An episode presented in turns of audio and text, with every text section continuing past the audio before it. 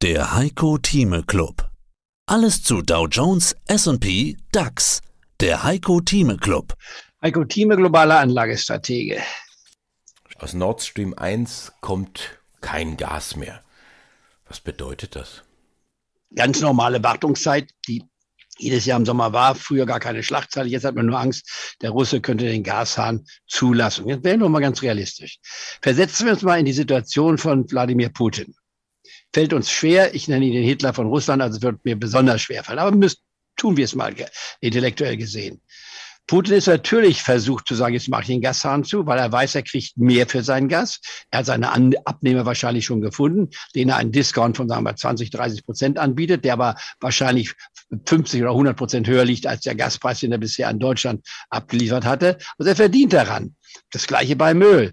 Öl wird überall gebraucht werden. Können wir nachchecken, wo jedes Öl hinfließt? Das ist nicht ganz einfach. In anderen Worten, wir haben uns hier ein Eigentor geschossen im, äh, retroaktiv gesehen, weil wir eben nicht Fachleute hatten, die das mit diskutiert haben, sondern wir haben impulsiv auf etwas gehandelt, genau wie bei der Börse, dass man impulsiv handelt.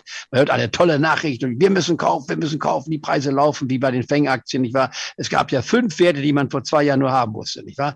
Das war die Netflix, die man dabei, da musste man die Facebook jetzt, also die Meta äh, genannt, nicht wahr? Und wenn man sich die anderen noch anschaut, die, die Amazon, da gehört die Google dazu, Alphabet genannt. Also kurzum, diese Werte muss man haben. Jeden Tag stiegen sie. Es war für mich verdammt schwer, trotz meiner 50-jährigen Tätigkeit hier in dem Metier, ich war Wirtschaft, Politik und Börse, mich da zurückzuhalten.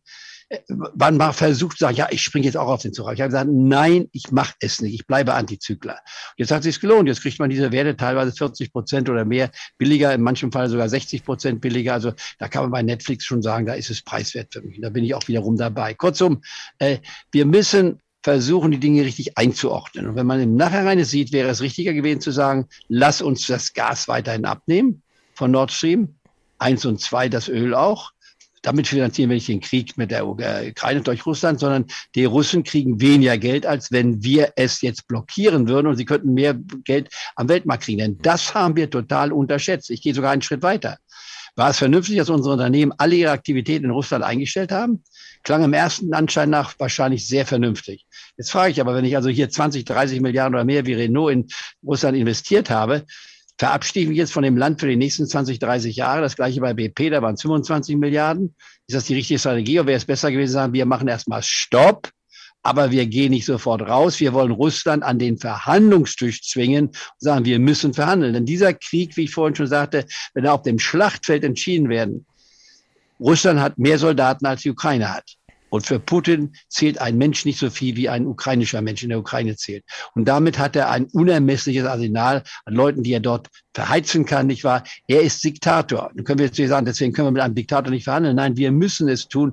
Wir haben auch andere Diktatoren in der Welt, die wir ja auch, mit denen wir verhandeln. Das heißt, wir dürfen hier nicht mit zweierlei Maß messen. Wir müssen uns den eigenen Spiegel vor Augen halten. Ich will da nichts beschönigen. Nur wir kommen hier in eine Krise hinein, die uns übrigens nachhaltig, Deutschland als die Exportnation der Welt, enorm, ich will enorm schaden könnte. Nun neige ich nicht zum Pessimismus, sondern ich suche immer wieder die äh, Chancen zu erkennen. Wir müssen auch die Chancen A begreifen, das Risiko erkennen und da aus der aus der Angleichung das Risiko vermeiden und die Chancen aufgreifen, das Beste daraus machen. Ansonsten haben wir eine Problematik, die mein Freund, ich war äh, Vollmeier gerade in einem Interview sagt, da stehen wir da, wo wir 1949 waren und das wollen wir auf keinen Fall tun. Es gibt Risiken und über die Risiken sprechen wir im Grunde genommen in, in jeder Sendung, auch in jeden anderen Interviews. Es ist momentan gefühlt die größte Krise, also mehr Krise geht fast gar nicht, aber lass uns doch sprechen über Chancen. Wo siehst du momentan Chancen?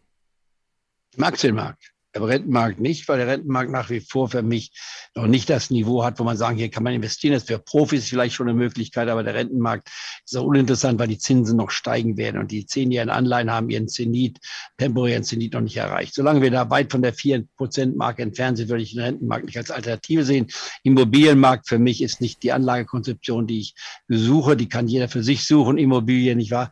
Das Wort sagt schon alles. Es ist eben unflexibel. Ich bin für die Flexibilität und die habe ich beim Aktienmarkt. Ich kann in Sekunden. Ich war mein Portfolio auflösen. Ich kann kaufen und verkaufen. Ich habe alle Alternativen. Das ist mein Metier, wenn man so will. Dazu gibt es dann noch als Alternative natürlich auch nochmal den Edelmetallsektor, aber auch da bei mir nur über Aktien, nicht über die physische Auslieferung. Wenn man da sieht, gucke ich mir den Aktienmarkt an und sehe, wir sind einer Bässe. Wie lange dauern Bässen? Normalerweise, ich nehme da den, den historischen Durchschnitt. Das könnte also jetzt noch bis zum Herbst gehen, vielleicht auch bis zum Jahresende. Es gibt dann auch mal Bässen, die ein bisschen länger dauern. Aber ich sehe aus der jetzigen Sicht, trotz aller Darstellungen, die wir gerade gemacht haben und Bemerkungen, die ich gebracht habe, die den einen oder anderen vielleicht zum Pessimismus äh, verleiten könnten. Das ist falsch. Pessimismus ist falsch. Verhandlung ist meine These. Wir müssen verhandeln, um das Problem zu lösen. Und es gibt Lösungsmöglichkeiten. Und äh, in einem Jahr sehe ich die Chance, dass der DAX-Index, stellen wir diese Frage, was ist die Wahrscheinlichkeit, dass der DAX am Jahresende nicht einem Jahr in zwölf Monaten höher steht als heute, also über der 13.000 Marke? Ich würde sagen, die Wahrscheinlichkeit dafür ist weit über 50 Prozent. Ist es 100 Prozent? Nein, aber weit über 50 Prozent. Wie weit ist es darüber? Man könnte 60 Prozent sagen, man könnte 70 Prozent sagen, aber weit über 70 Prozent würde ich nun auch nicht gehen, weil wir einige Probleme zu lösen haben. Ist es möglich, dass der DAX bereits am Jahresende über dem heutigen Niveau steht? Ja, aber zwischenzeitlich werden wir die 12.000 Marke testen und vielleicht auch noch unterschreiten. Das ist und bleibt nach wie vor meine These, die ich dann von Woche zu Woche verändern kann.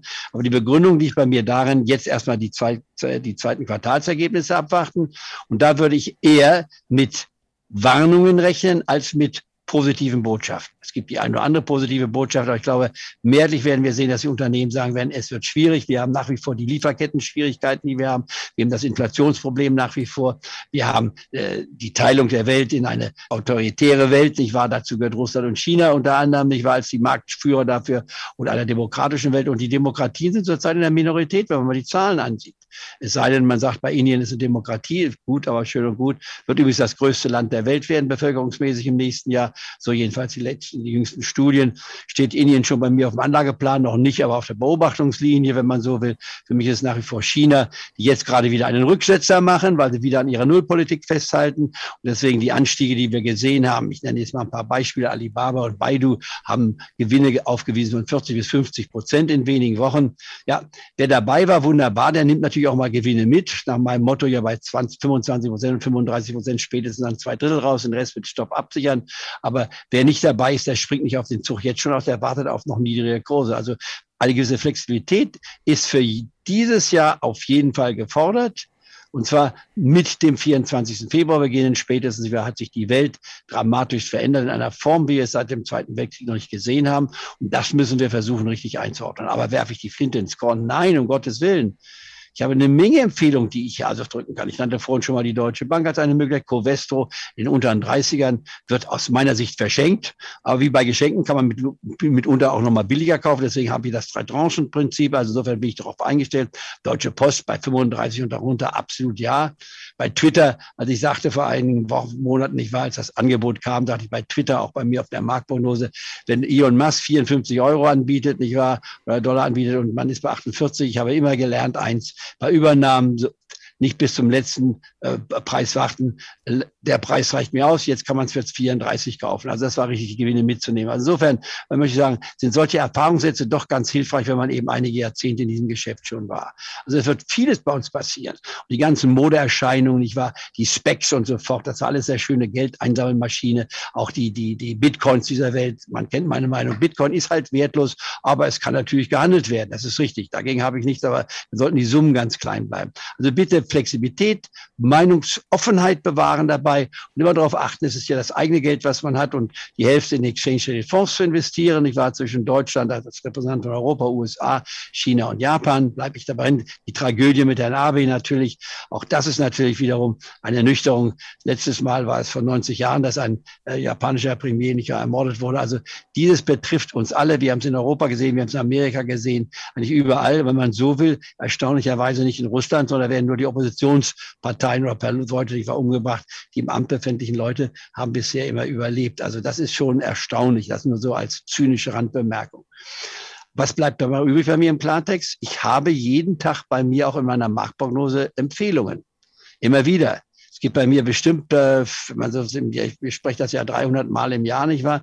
Wenn ich sage, zwei, drei Empfehlungen am Tag bei mir herauskommen, manche sind natürlich auch Wiederholungen, aber da kommen bestimmt 500 plus Empfehlungen im Jahr bis zu 1000 heraus. Dann kann nicht jeder diese 500 oder 1000 Empfehlungen nehmen, dann muss sich jeder individuell heraussuchen.